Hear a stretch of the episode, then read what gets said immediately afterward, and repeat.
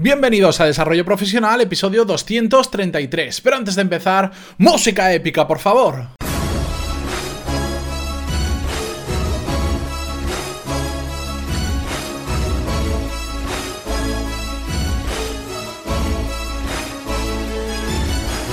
Muy buenos días a todos, feliz lunes y bienvenidos una semana más y un día más a Desarrollo Profesional, el podcast donde hablamos sobre todas las técnicas, habilidades, estrategias y trucos necesarios para mejorar cada día en nuestro trabajo.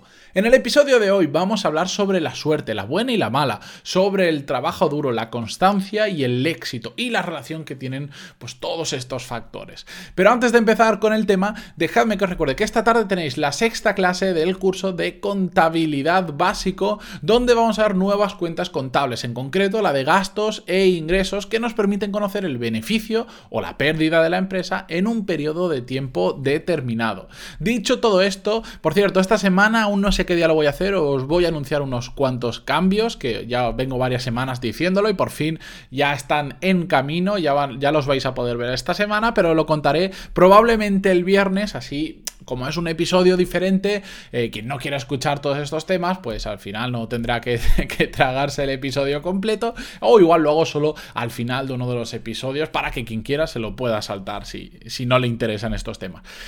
Dicho todo esto, vamos con el episodio de hoy. Eh, de los muchos emails que recibo habitualmente, muchos de vosotros me lanzáis temas o me lanzáis eh, sugerencias de cosas de las que podríamos hablar. Hoy vamos a hablar sobre una de ellas porque un oyente ya bastante fiel y que nos enviamos bastantes emails, eh, mi amigo Bodan, me envió varios temas que creo que resultan bastante interesantes y hoy vamos a abordar uno de ellos, el siguiente no sé cuándo lo haré, pero va muy relacionado con el de hoy.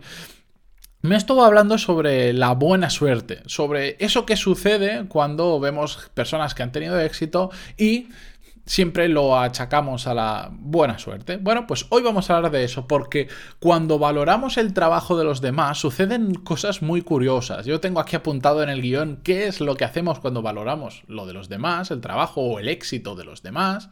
Que por cierto, tendréis el, guion del programa, siempre lo dejo en las, en, las, notas del programa, pero tenéis que entrar en mi página para verlo porque en iVoox es bastante complicado hacer eh, sale todo junto al pegar el texto, entonces os metéis en pantaloni.es barra 233 y ahí llegáis al episodio. Bueno, ¿qué hacemos cuando valoramos el trabajo de los demás?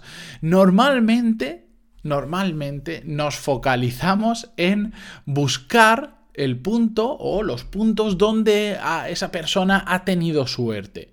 Sí que vemos que hay un trabajo y hay cosas detrás, pero tendemos a focalizarnos en esos puntos de suerte y basarnos y creer que la base de su éxito eh, ronda conforme a esos puntos de suerte. Y os pongo un ejemplo para que quede más claro. El típico ejemplo, señor Steve Jobs y Apple. Bueno, seguro que muchos podéis decir que sabemos mucho de la historia de esto, entonces sabemos todo lo que trabajaron, todo lo que hicieron, pero yo sé que muchos podríamos pensar que, claro, eh, si Steve Jobs no hubiera conocido, a Steve Bosniak, que realmente la parte tecnológica, los grandes avances tecnológicos vinieron por Steve Bosniak, pues jamás hubiera sucedido. O también que coincidió con que pues, los ordenadores en aquel momento estaban reservados a grandes servidores, a, a grandes empresas, no eran domésticos. Y esta gente dio justo con la tecla concreta en el punto exacto para hacer ordenadores que, personales que pudieran ir a toda las casas. Que podríamos decir que el éxito de Steve Jobs fue en parte suerte porque eh, justo conoció a Steve Bosniak y si no lo hubiera conocido probablemente no se habría metido en ese mundillo o no de esa forma y con ese éxito y podríamos encontrar un montón de puntos de suerte que hay unas cuantas películas ya, libros, su biografía donde cuenta pues toda la historia con mayor o menor detalle y podríamos encontrar muchos puntos en los que decimos ah, ha tenido suerte porque justo conoció a Steve Bosniak, justo fue el momento de los ordenadores personales y un largo etcétera. Pero la realidad es muy, muy bien diferente. Y evidentemente hubieron puntos en los que sí, puede que hayan tenido suerte, pero ya os digo que no solo por eso han conseguido lo que han conseguido. ¿Por qué nos gusta tanto justificar el éxito por la suerte?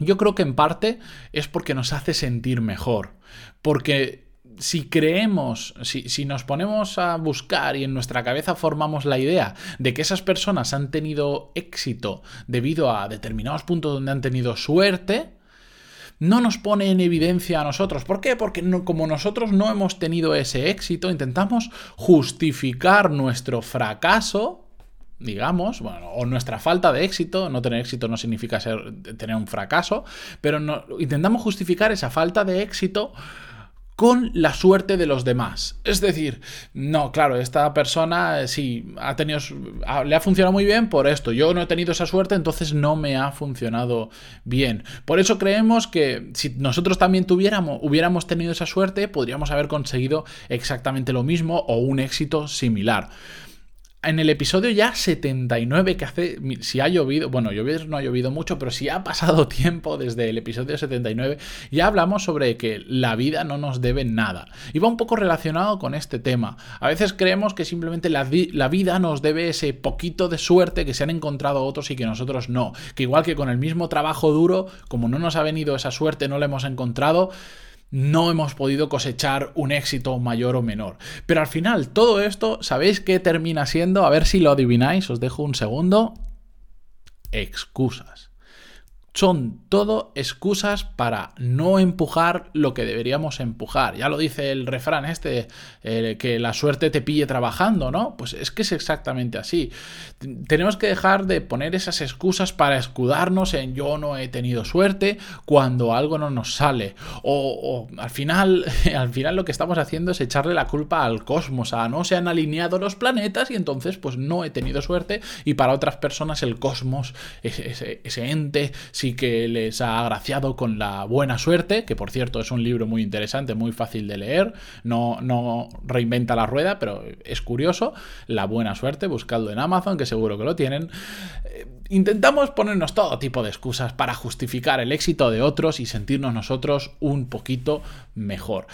Pero ¿qué es lo que podemos hacer? Porque todo esto es muy bonito, pero ¿qué podemos hacer nosotros para cambiar eso? Bueno, lo primero que tenemos que hacer es analizar eh, lo que les hizo grandes a esas personas. Grandes en el sentido de lo que les llevó al éxito. Que el éxito, ya lo hemos dicho muchas veces, puede ser algo muy grande o puede ser algo muy pequeño y muy personal para nosotros. Pero tenemos que analizar de la manera más objetiva posible qué es lo que les ha llevado a alcanzar ese éxito. Y para ello, como digo, tenemos que ser muy objetivos. Evidentemente vamos a encontrar puntos de suerte, pero no pasa nada. Olvidémonos de esos puntos de suerte porque no los podemos En cambio, si somos objetivos, sí que nos podemos fijar en qué trabajo duro ha habido detrás de ese éxito. Y os pongo un ejemplo un poco diferente. Hay un youtuber que llevo siguiendo desde hace un tiempo, ya sabéis, con el mundo relacionado a los videojuegos, que a mí me gusta o me interesa bastante, que se llama Necrogamer y que cuenta en uno de los vídeos que os dejo en las notas del programa su historia de cómo se convirtió en el tercero del mundo jugando al juego de Pokémon. Yo sé que esto a muchos de vosotros os va a resultar a cachondeo, os resultará cachondeo siquiera que haya un campeonato del mundo de Pokémon o que hubiera. Pues sí, sí que los hay y por cierto mueven muchísimo dinero y si no, fijaros en las estadísticas de los eSports de los últimos años. Pero bueno, en ese vídeo él contaba todo lo que había hecho desde que empezó a jugar hasta que ganó el campeonato de Europa y terminó siendo tercero del mundo.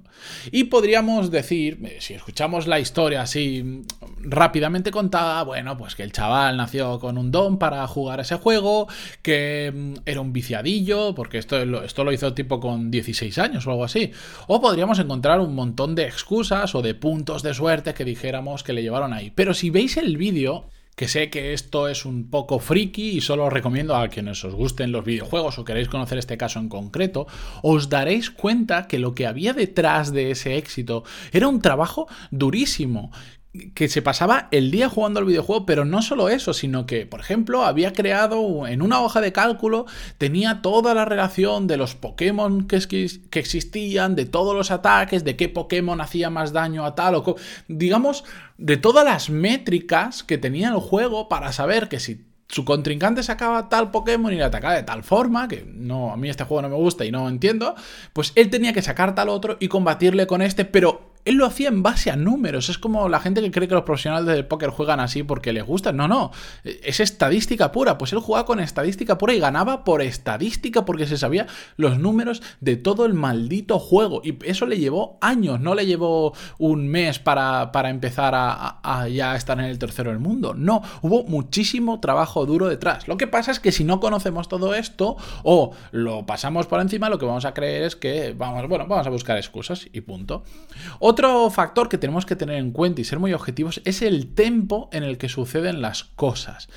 Por ejemplo, si ahora queremos abrir una cadena de moda muy barata, pues lo vamos a tener complicado. ¿Por qué? Porque hay grandes competidores tipo Primark, HM y otras grandes cadenas y nos va a resultar muy complicado entrar en el mercado salvo que hagamos algo radicalmente diferente dentro de ese sector.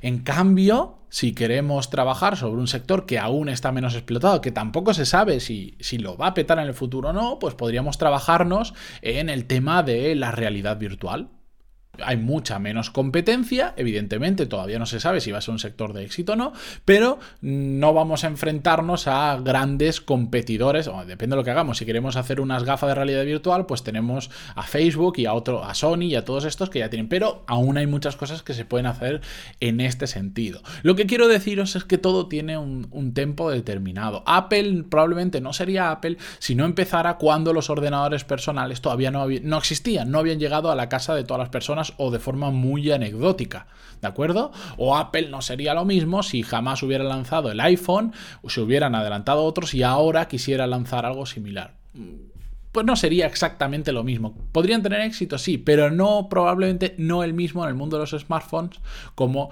lo han tenido ellos, ¿de acuerdo? Otro punto que tenemos que, que ver es el foco. Normalmente personas que han conseguido algo realmente grande durante un tiempo hasta que lo han conseguido, tienen un foco extraordinario y no son de estos que empiezan un proyecto, se pasan a otro o que en paralelo llevan tres o cuatro porque a la vez que van haciendo algo se les ocurre otra idea y la desarrollan. No, fijaros que la gran mayoría tiene un foco absoluto en el proyecto en el que están trabajando, en el proyecto principal, el que al final termina teniendo éxito. Con todo esto, al analizar el trabajo duro, el tempo y el foco de manera objetiva, podemos establecer patrones, analizando a diferentes personas que para nosotros sean un modelo o hayan conseguido algo de éxito en el mundo que nosotros, eh, en el sector o en el mundillo que nosotros estemos considerando. Y podemos extraer esas eh, características comunes que todos tienen y que os daréis cuenta que aunque sean personas muy diferentes, sectores muy diferentes, todos comparten determinadas características que en este podcast hemos hablado en muchas ocasiones y que son, por ejemplo, el trabajo duro, el foco, que lo acabamos de decir, y fijaros en un montón de características más. Lo que tenemos que hacer con todo esto es simplemente aprender de ello, copiarlo en la medida de lo posible y adaptarlo a como nosotros nos gusta hacer las cosas, o al sector en el que estamos, o a las características de lo que estamos haciendo.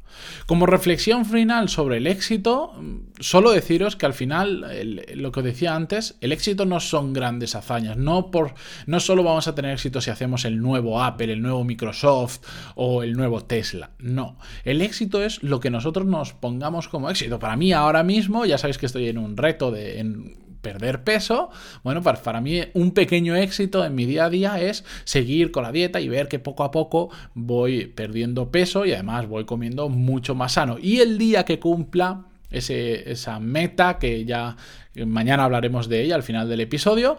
El día que lo cumpla, consideraré para mí es un gran éxito porque es algo con lo que llevo luchando mucho tiempo y que lo celebraré de la forma adecuada, por, por cierto.